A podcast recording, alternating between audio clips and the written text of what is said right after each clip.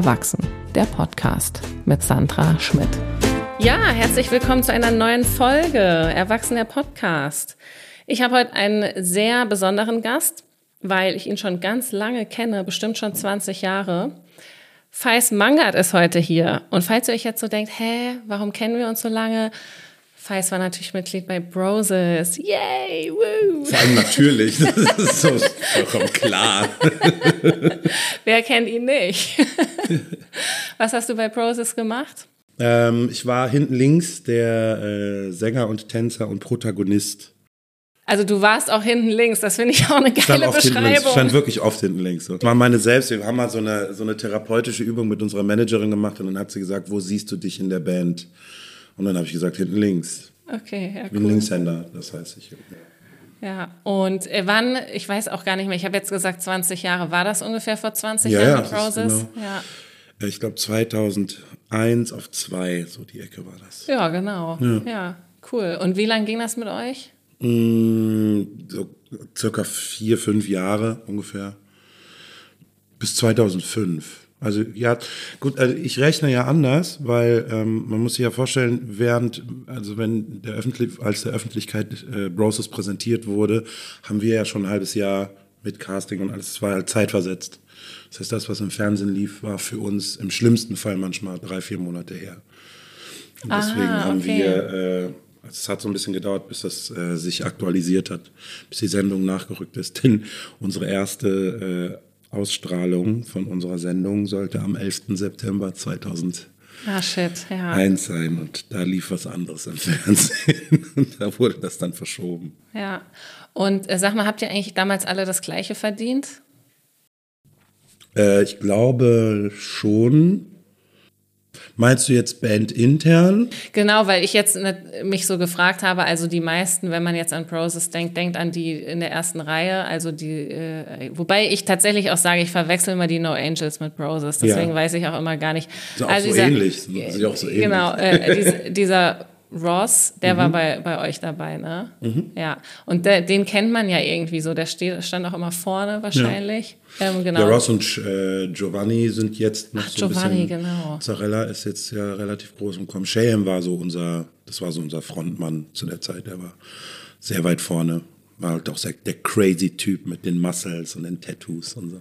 Und, aber ihr habt alle das Gleiche bekommen. Also mein aktueller Stand ist ja und wenn nein, dann habe ich ein paar Gespräche ausstehen. Ja, und ähm, hattest du denn nach der Zeit mit Broses so viel Geld verdient, dass du erstmal ausgesorgt hattest? Nein, natürlich nicht. Ich habe am ersten Tag äh, des, des Ende, also der Vertrag war zu Ende und am ersten Tag nach dem offiziellen Ende bin ich Kellnern gegangen. Krass. Naja, das liegt daran, dass ich eine unfassbare Unfähigkeit habe, mit und um Geld umzugehen. Und das, äh, also es war schon, ich habe, also ich habe noch nie so viel, ich war, ich habe noch nie so viel wenig Geld gehabt wie zu dem Zeitpunkt. Also es gab viel Geld, aber es war halt auch genauso schnell weg und ich kann das, also wie gesagt, ist nicht mein, meine Lieblingsbeschäftigung Geld. Also du hast äh, das Geld, was du mit Broses verdient hast, dann auch direkt ausgegeben. Hier, Ja. Geld geht so, ein Durchlaufposten. Ja, ist ja auch cool. Äh, du warst ja auch noch jung. Wie alt warst du da? Ähm, 21 bis fast, für, also ja, 25. Da ist das wahrscheinlich auch so, man bekommt dann irgendwie so viel Geld und dann hat man Ja. erstmal Bock, das Ich auszugeben. glaube, man sollte Geld, in dem Maß sollte man Geld bekommen und sofort einen Finanzberater. Der nicht wie meiner einer ist, den, der viel Geld kostet, aber nichts bringt. Wir Du hattest schon einen hatten dann- Finanzberater? Ja, so ein Steuer-Pseudofinanz. Und der hat dann, wollte mit uns in irgendwas investieren. Das Geld ist auch nie wiedergekommen. Also Ah, scheiße. der Klassiker. Okay, ja, shit. Okay. Ja, du hättest wahrscheinlich so einen deutsche Bank-Finanzberater gebraucht, der dir erstmal irgendwie so ein Ja, zehn einfach Jahre. Mama. Einfach, einfach Mama alle Vollmachten geben, sich Taschengeld auszahlen lassen. Und das ist das Schlauste. Das würde ich jetzt Ja, jedem also, empfehlen. Wenn, wenn du dich halt gut mit deiner Mama verstehst, Natürlich nicht, aber ich meine, wer geht denn mit seinem Bankberater ins Bett? Also das ist auch. aber Mama ist so die einzige, auf die ich hören würde. Und deswegen, das wäre es vielleicht gewesen. Ja. Das heißt, du, also der Vertrag war vorbei und du hast wieder ein ganz normales Leben Ich habe gelebt. genau bei Null angefangen. Ich sage immer, ich habe bei minus 100 angefangen, weil wenn man davon ausgeht, dass du halt jemand bist, ne, dann wird das auch schwierig. So waren so die ersten Bands, in denen ich gespielt habe. Die waren immer so, ja, der hat doch Kohle, dem müssen wir jetzt hier nicht die Gage auszahlen und so. Aber als sie dann gemerkt haben, wie broke ich wirklich war, hat sich das dann auch schnell erledigt. Und äh, warum ist aber der Vertrag ausgelaufen? Ja, einfach zu Ende. Das ist zeitlich begrenzt gewesen. Ach so, und es war aber auch, ähm, also ich weiß gar nicht mehr, wie euer Erfolg war. Ich habe keine Ahnung. War gut, mehr. war okay. Ja, also ihr, ihr hättet doch bestimmt auch weitermachen können. Nein. Nee? Auf gar keinen Fall.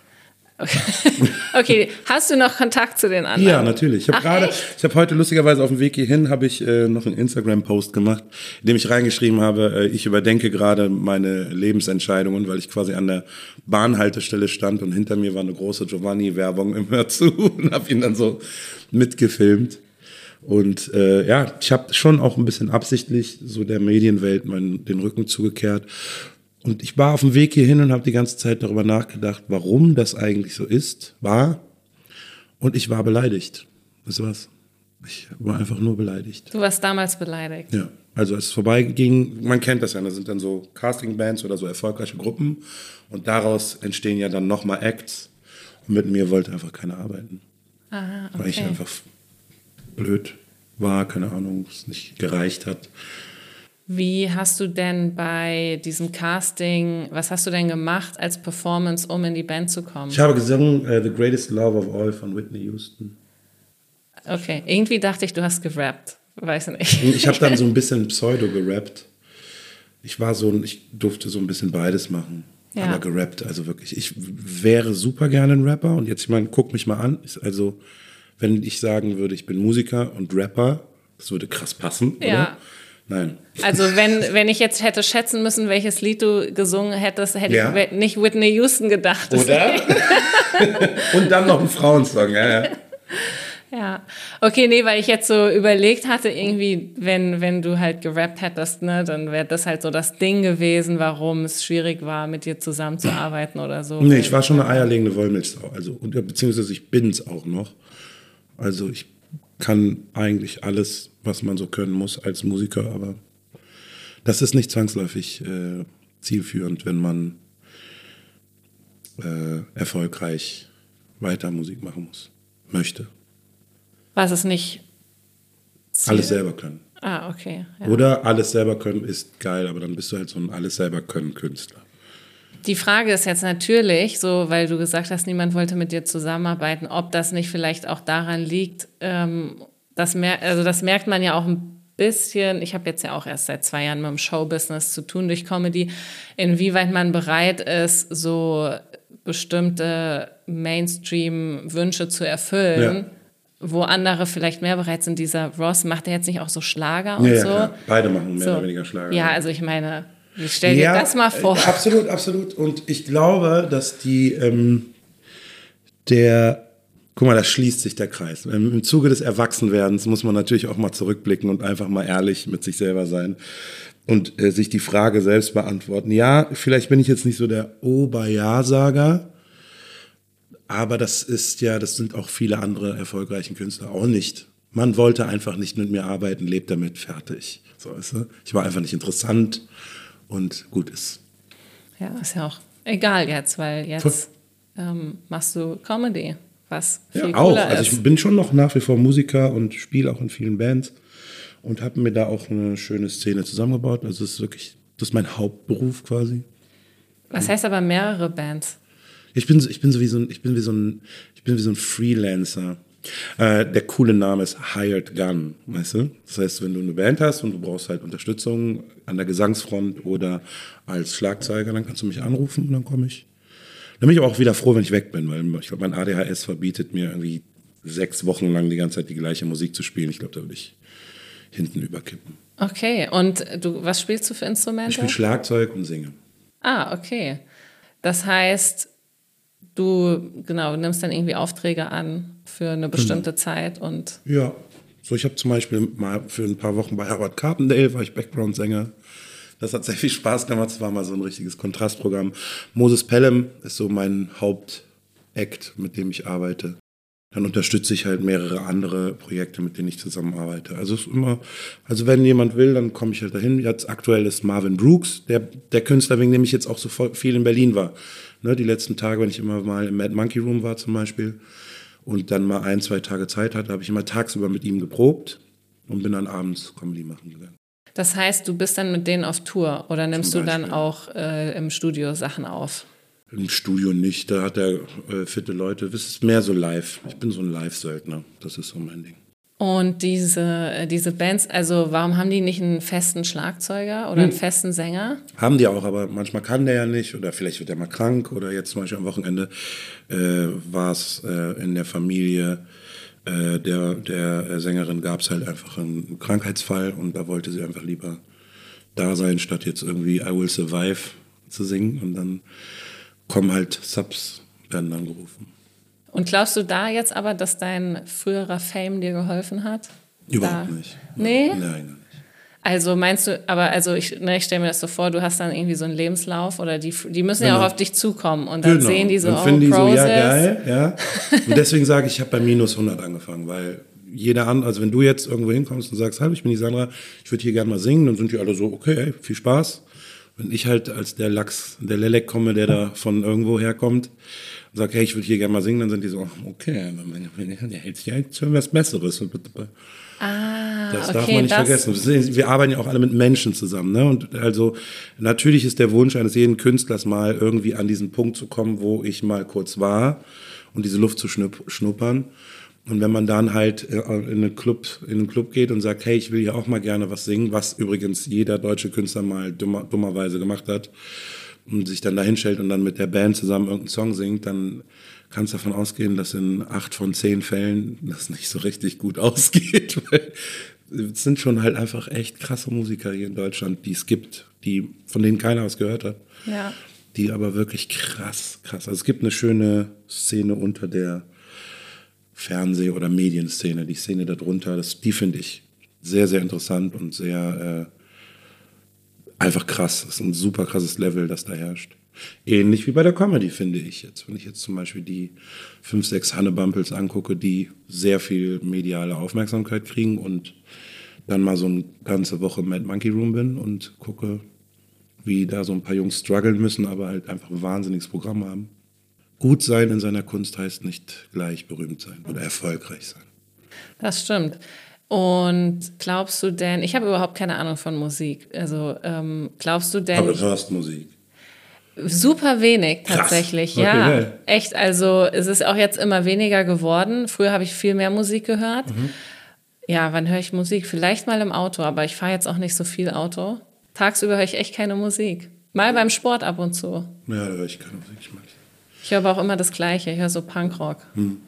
Ja. Wäre ich jetzt nicht drauf gekommen. Was hättest du gedacht? Doch, natürlich. Okay.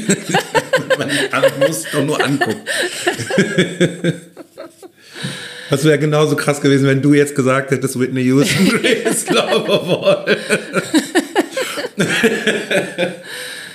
ja. Ja, ja, ich, also ich muss zum Beispiel zugeben, also wenn du jetzt nur mir den Titel von dem Whitney Houston Song gesagt hättest, hätte ich nicht gewusst, wer den gesungen, gesungen hm. hat. Also Schande. ich habe ja, ich habe echt keine Ahnung und ähm, kann auch nicht singen und frag mich, also denkst du, jeder kann singen, dass das nur so ein Kopfding ist oder eine Übungssache? Ich glaube, dass äh, wir wir haben alle dieselben Waffen unter dieselben Utensilien bekommen im Laufe des Großwerdens. Hast ja selber Kinder und als dein äh, wenn dein Kind zwei Jahre alt ist und irgendein Lied falsch mitsingt, dann ist man stolz und freut sich, dass das halt irgendwie so eine Auffassungsgabe hat. Wenn vier, fünf ist und auch wieder falsch mitsingt, aber halt auch echt laut, weil das machen die halt so gerne, dann fangen Eltern an, so ein bisschen genervt zu werden und sind so, boah, kannst mal leiser und kannst mal so. Und so sechs, sieben, acht, wo wir das erstmal so ein Bewusstsein aufbauen und anfangen zu singen, kommen auch einfach viele Eltern und sagen, boah, das geht anders und fangen halt an, die Kinder zu kritisieren. Und ich glaube, da geht uns das verloren. Weil das Hören und das Umsetzen und so meine ich, dass wir das erstmal alle angeboren bekommen. Meine Tochter ist fünf und singt einfach nur von mir nicht gerne. Die singt grundsätzlich super gerne und wenn die in ihrem Zimmer alleine spielt, fängt die auch sofort das Singen an, immer irgendwelche Serien, die sie guckt und Melodien und also, oder Sachen, die sie so mithört. Aber sobald ich den Raum betrete, hat sie keinen Bock, weil sie von mir mit, wir sitzen super oft bei mir im Tonstudio und ich habe das Glück, mit super krassen Sängern zusammenarbeiten zu dürfen. Und dann sitzt sie in ihrer Ecke und spielt und hört, wie ich jemandem zuhöre, wie er gerade die Scheiße von der Wand singt. Ich aber dann trotzdem so Sachen sage wie, hey, wollen wir an der einen Stelle das so? Also sie hört, wie ich für sie unglaublich guten Gesang trotzdem kritisiere. Und ich glaube, die findet das doof und will deswegen vor mir nicht singen. Die singt vor allen anderen. Alle Leute sind so, ey Digi, deine Tochter, die hat eine Stimme, Alter. Aber die singt noch nicht vor mir. Und äh, ich glaube, das hängt so ein bisschen. Ich hatte die Theorie vorher schon und meine Tochter bestätigt mir das halt maximal. Also sie hat einfach nur vor mir keinen Bock zu singen. Ist aber trotzdem voll cool, dass sie ihre Stimme weiter benutzt und vor anderen singt. Ja, das ist also ihre Mom und äh, auch ihr Opa, der singt auch sehr gerne. Ihre Mutter singt auch gerne so vor sich hin, aber eher so Hausgebrauch. Und bei mir, um, also wenn sie in meiner Nähe ist, befindet sich halt überall Musik um sie herum. Aber es kommt ja vielleicht auch noch, wenn sie jetzt fünf ist, vielleicht. Ah, alles gut, ich setze sie da, ich setze äh, sie in keinster Weise irgendwo unter Druck. Ähm, ganz im Ernst, wenn die irgendwann zu mir kommt und sagt, Papa, ich will Musikerin werden, dann würde ich halt auch erstmal tief durchatmen müssen. Aber ähm, das kommt. Ich, meine, weißt du selber, wir nehmen uns immer super viel vor und dann kommen die Kinder und dann sind wir so, ach so, scheiße, läuft ja ganz anders hier. Deswegen, ich bin da, hab da keine Pläne. Ich will nur ich habe nicht diesen Anspruch, oh, du bist meine Tochter und wenn du dann singst, dann musst du. Das, also das ist mir vollkommen egal. Die kann machen, was sie will. Also das heißt, du willst, also hatte ich dich jetzt verstanden, du willst gar nicht unbedingt, dass sie jetzt auch Musikerin wird. Ich will gar nichts, sagen wir okay, so. Ich ja. will gar nichts. Wenn sie sagt, ich will Musiker wär, Musikerin werden, dann würde ich halt schon so, oh Gott, schade. das wäre so schön gewesen. Aber äh, ich kann dir natürlich auch, ich kann dir für nichts einen Vorwurf machen. Ich habe es ja selber gemacht. Also ja. keine Ahnung. Ja, manchmal ist das ja so, wobei unsere Generation, denke ich mir, auch viel reflektierter mit Kindern ist. Aber so die Idee ist ja immer so, ne, dass man seinen Kindern dann die eigenen unerfüllten Wünsche reinprojiziert. Um Gottes Willen, ja, ja, nee, nee das mache ich nicht. Ja. Hätte ich jetzt von dir auch nicht gedacht, aber.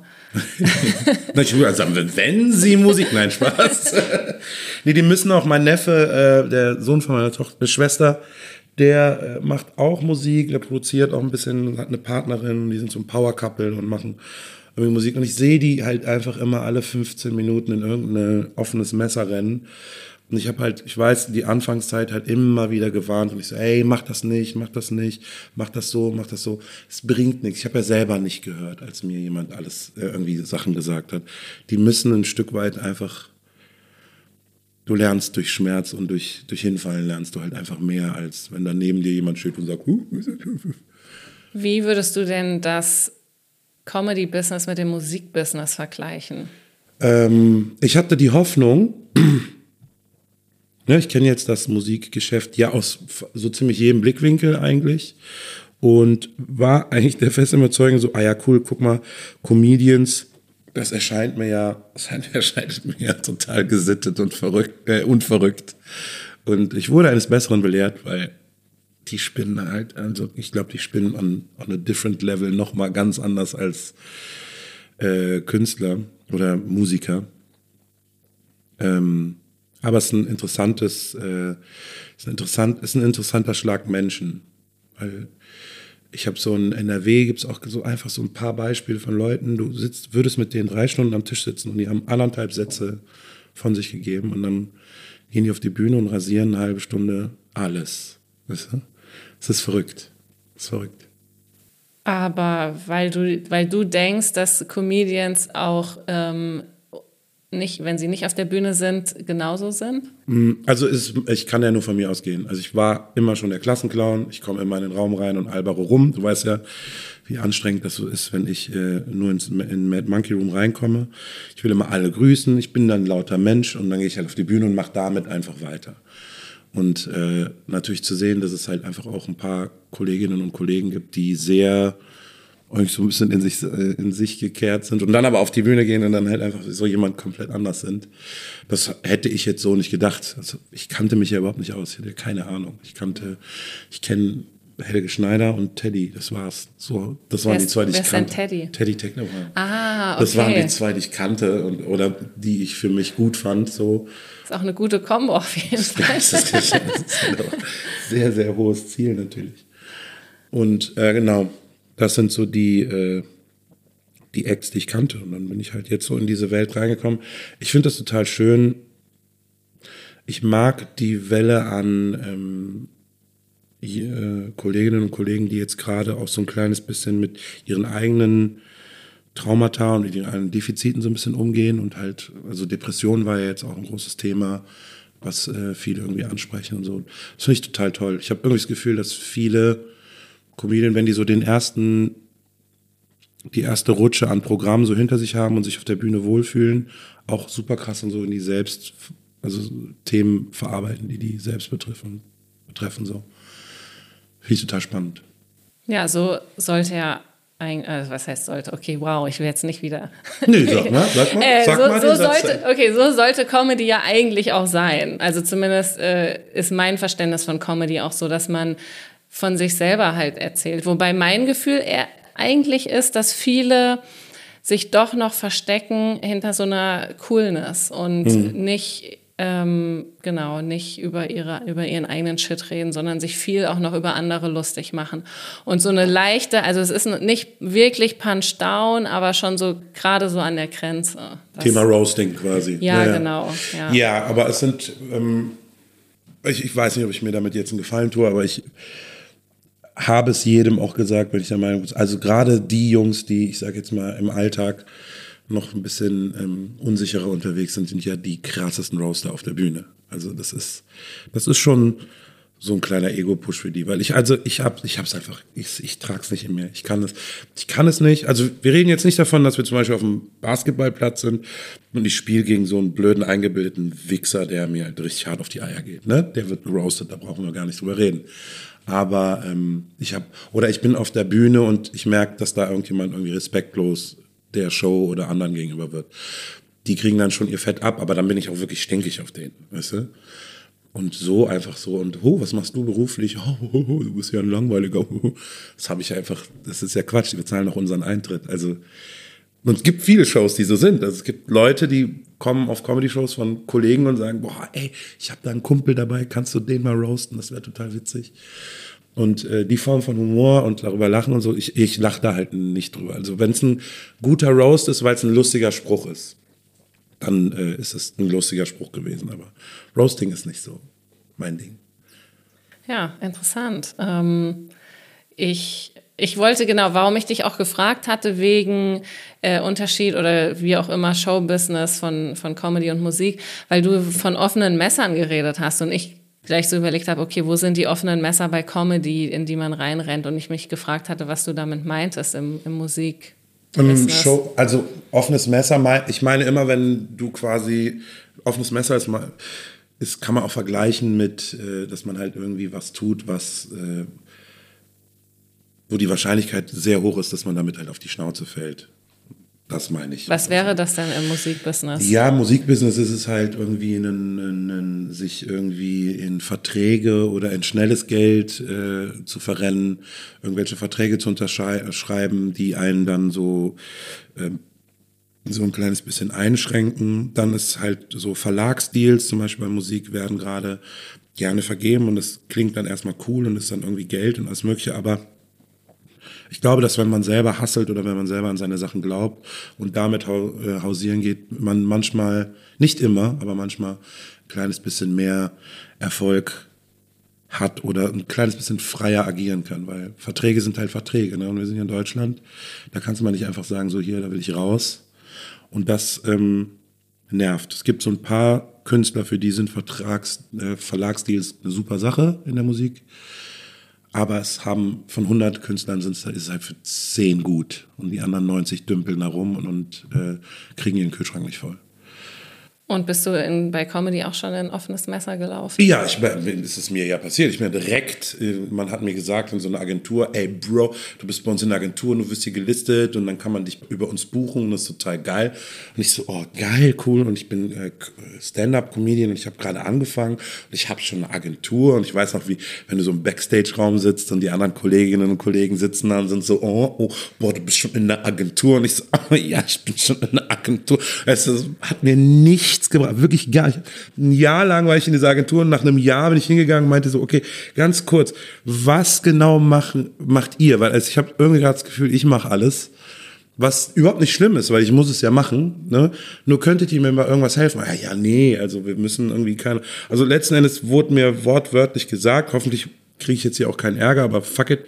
Ähm, mir wurde gesagt, okay, du musst jetzt bis zu einem gewissen Punkt aus eigener Kraft kommen und dann, wenn es sich anfängt zu lohnen, also dann, wenn du von dem Kuchen äh, ein Stück Kuchen abkriegst, dann kommen wir und dann müssen wir uns aber mit dir das, den Kuchen teilen. Und wir wissen alle, dass der Teil des Kuchens, den wir kriegen, wir Künstler, immer der kleinere ist. Berechtigterweise. Aber das, das ist ein bisschen frech, oder? Also das ist ja, ja, das ist einfach Kannst du mit allen vergleichen. Also lauf erstmal selber und wenn, wenn du angekommen bist, dann stellen wir uns nämlich und sind so, ja, ja it was a hard and rocky road. Halt die Fresse, Alter. Das, das ist doch genau dann der Punkt, wo ich es doch geschafft habe. Ich habe geübt, ich habe geschrieben, ich habe mich an die Open Mics gestellt, genauso wie mit Musik. Ich habe im Studio acht Stunden eine Snare ausgesucht. Das muss belohnt werden. Und das wird in der, in der, im Showgeschäft in Deutschland oder generell in der Welt sehr wenig und hier in Deutschland leider halt noch mal härter. Also da sind Agenturen und Firmen, stellen sich da, stellen sich dahin oder Radiosender, die entscheiden, ja, das, das wollen die Leute gerade hören. Das gibt den Leuten noch mal alles zum Hören. Vielleicht könntest auch du eine Whitney Houston Fan werden, wenn wir dich nur ordentlich überzeugen. Verstehst du? Und das ist so ein bisschen dieses Spartendenken. Und das, aber ich könnte ich jetzt zehn Stunden drüber schimpfen. Was ich sagen möchte, ist, offene Messer sind äh, oft im Showgeschäft erstmal gut klingende Sachen, die aber einfach überhaupt gar nicht gut sind. Du bist ja aber trotzdem mit dieser Agentur erstmal mitgegangen. Ja, ich bin davon, ich kannte die Szene nicht und ich dachte so, das macht Sinn, die könnten mir Auftritte besorgen. Die haben mich an meinem zehnten Auftritt beim SWR ins Comedy Clash gestellt, ich war lange nicht so weit, haben mich fünf Minuten spielen lassen und vom SWR gepowert so ein Video rausgehauen von einem Set, das einfach noch nicht fertig war Dafür, Entschuldigung, tritt in die Eier. Was anderes weiß ich nicht, was ich dazu sagen soll. Und äh, dann haben die mir nichts mehr gebracht. und alles, was ich machen musste, das ganze Jahr, ist mich für dieses Video schämen. Das ist einfach überhaupt nicht meine, äh, meine Comedy-Leistung äh, wiedergibt. Und als ich dann gefragt habe, könnt ihr wenigstens fragen, ob die es runternehmen? Oh ja, ist halt schwer. Und so. Und ich so, okay, äh, ihr, ihr bringt mir gar nichts. Also ich kann aus eigener Kraft und mit meiner total freundlichen, einnehmenden Art mehr erreichen als mit jeder anderen Agentur. Ich glaube eher sowieso an so Booker, Management kann man irgendwann ab einer gewissen Größe machen, wenn du selber die Telefonate nicht mehr annehmen kannst. Aber solange wir das alles selber können, sollten wir es machen. Oder du hast einen Manager, der wirklich an dich glaubt. Was es jetzt auch gibt, zum Beispiel ein paar Künstler, die ich kenne, die haben halt jemanden kennengelernt, der einfach sagt so, ey Digi, du und ich, let's go. Weißt du? Das kostet dich nur komischerweise erstmal kein Geld. Und wenn Geld reinkommt, dann fängt er an mit zu verdienen. Und er ist aber auch derjenige, der es besorgt. Also wenn er nichts macht, kriegt er halt auch nichts. Ja, das hatte ich äh, auch jetzt ähm, öfters gehört, dass auch ähm, Comedians mit noch gar nicht so viel Follower zahlen, weil das ist ja immer das, worauf die achten, genau. schon mit Agenturen zusammenarbeiten, weil die dann eben sagen, wir glauben an dich. Und dann ist das genauso, wie du jetzt Absolut. auch gesagt hast. Und das, ähm, das äh, Artist Development. Das ist ja. ein, äh, es gab, es gab mal, es gab mal in den dunklen Zeiten der Schallplatten und äh, der schönen Zeiten, der sogenannten guten Zeiten, gab es etwas wie Artist Development. Da ist ein Typ über die Straße gegangen, ist äh, an der Bar vorbei und hat dann eine tolle Stimme gehört, ist da reingegangen, hat eine junge Frau oder einen Mann kennengelernt, hat gesagt, Digga, du singst fantastisch, hast du nicht mal Bock, dass wir hier ein bisschen an dir arbeiten? Dann sind die zusammen ins Studio gegangen, dann wurden dem ein paar Leute vorgestellt. Wenn er mit dem Produzenten nicht klarkam, wurde ihm ein anderer Produzent gegeben. Dann wurde gesagt, hey, was ist denn eigentlich die Musikrichtung, die du machen willst? Ah, ich will eigentlich Arty, machen, machen. Und dann wird drüber geredet, cool, macht total Sinn. Hast du eventuell Lust, irgendwie etwas Catchigeres zu schreiben? Nein, will ich nicht, scheiß drauf. Dann machen wir das in die, Sp so wurde geredet. Das gab's mal, ja. Das ist vorbei. Jetzt ist so, okay, wer bist du? Dann wird auf dein, in deine Social Media Seite gegangen und dann hast du so und so viel Klicks. Wir haben immer noch nicht über Musik, über, also, dann wird geguckt, wie viel Klicks du hast. Ja, cool. Dann wird irgendwie deine Zielgruppe aus, äh, analysiert, wenn überhaupt. Und dann wird also irgendwie einfach nur aufgrund dieser Klicks versucht weiterzuarbeiten. Und das ist, glaube ich, bei der Comedy auch nicht anders. Ich ja, ich bin immer so ein bisschen hin und her gerissen, weil ich, genau, auf der einen Seite natürlich, wenn du die Followerzahlen hast, ähm, hast du irgendwie mehr ähm, Anerkennung. Aber es gibt auch einige, die ohne die Followerzahlen offensichtlich mit Agenturen zusammenarbeiten und auch gebucht werden. Ja. Also, ja. Von daher. Vielleicht has, hat das doch gar nicht so viel zu bedeuten. Also alle sagen das ja immer mit Followerzahlen und natürlich hilft's und ähm, es ist irgendwie wichtig, äh, Social Media zu machen und so. Aber wenn, da zitiere ich den großen Philipp Ucke aus dem Mad Monkey, der zu mir gesagt hat, äh, wenn, wenn man abreist, kommen die Leute nicht an einem vorbei. Also dann ist, äh, genau, dann genau. reißt man ab und dann äh, kommt man weiter. Ich glaube auch. Und das äh, ist auch etwas, was ich so einfach gelebt habe. Das war bei meiner Musik genauso.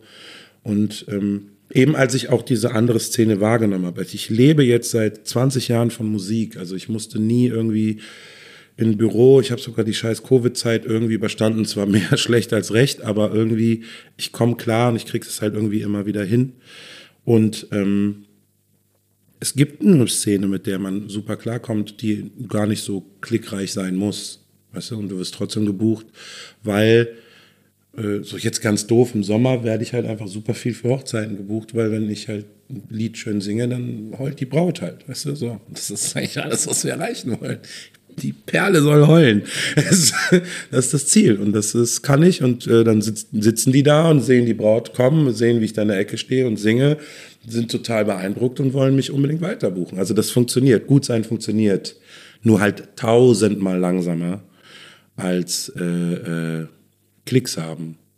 Aber der Weg, ich finde sowieso für uns Künstler sollte immer der Weg das Ziel sein. Ja. Die Entwicklung und das, was wir alles erlebt haben. Gerade als Comedian, ne? wenn du halt authentische Geschichten erzählen willst über dich, dann erzählst du ja von deinem Weg. Ich glaube tatsächlich auch, dass äh, man gar nicht drum herum kommt, in diese offenen Messer reinzulaufen. Weil du hast das auch gemacht, ich habe auch sowas gemacht, ähm, dass du nimmst diese Gigs an. Also von mir ist halt so ein unangenehmes RBB-Video jetzt im Internet. Das ähm, war auch, ne, ich war nicht ready, auf gar keinen Fall. Es war jetzt, ist es nicht super schlimm, aber ich würde diese Sachen nie wieder spielen. Und ähm, aber ich hätte nie Nein gesagt damals. Also selbst wenn es diese Stimmen die gibt's ja, ne, so es ist zu früh und das sagen auch Leute, ne, aber es wäre auf keinen Fall, alleine schon wegen ist, dem Geld. Aber es ist auch schon, genau, das Geld ist halt irgendwie, ne, wir müssen ja auch irgendwas verdienen. Und auf der anderen Seite, also es ist bei mir, bei mir ist es ja bis zur totalen Selbstzerstörung geht das jetzt zum Beispiel bei der Musik, weil sobald ich etwas veröffentlicht habe und ich bin fertig, und es ist veröffentlicht, habe ich mich ja gedanklich schon irgendwie ein Stück weit weiterentwickelt. Ich habe neue Musik gehört, ich habe andere Sachen. Ich kann Sachen, die ich vor einem Jahr irgendwo eingesungen habe, absolut nicht mehr hören, weil ich hätte es einfach anders gemacht, weißt du? Und ich bin im Studio relativ effizient. Ich arbeite und wenn mich jemand fragt für ein Feature, habe ich sowieso keine eigene Meinung. Ich singe das dann für den und sage, ja, bist du glücklich? Und er so, oh, ist voll schön. Und ich, ja gut, ich muss es ja nicht mögen. Ich, kann, ich könnte jetzt hier noch acht Stunden an jedem einzelnen Wort rumdoktern, aber ich will euch das allen nicht antun. Und deswegen, das ist, das ist doch normal als Künstler, dass du was von dir siehst und das dann manchmal auch zu früh. Wie gesagt, ich fuck mich ja auch nicht äh, über mich selber oder über was ich da zu dem Zeitpunkt spielen konnte ab. Jetzt äh, nehmen wir jetzt die SWR-Situation, sondern mich fuckt ab, dass ich da ein paar Leute um mich herum hatte, die meine, also die mich auch ein bisschen beschützen sollten die einfach von sich aus hätten sagen sollen, komm Bro, lass uns das noch in einem halben Jahr machen. Ja, weißt ja. du? Und da ist aber einfach nur ein Spot frei geworden. Die waren so, hey, komm, ey, komm, mach das. Und ich war so, oh, war wirklich? Und hab's halt dummerweise so, ach, vielleicht finden die ja wirklich, dass ich schon so weit bin. Natürlich nicht. Weißt du, die hatten einfach fünf Minuten zu füllen and they didn't give a fuck about my Schicksal. Und deswegen ist das halt da passiert. Ja. Und bist du denn jetzt aber so mit dem, wie sich das entwickelt hat seit Process und wo du jetzt bist, so zufrieden? Naja, gut, wenn ich jetzt ein Haus am See hätte,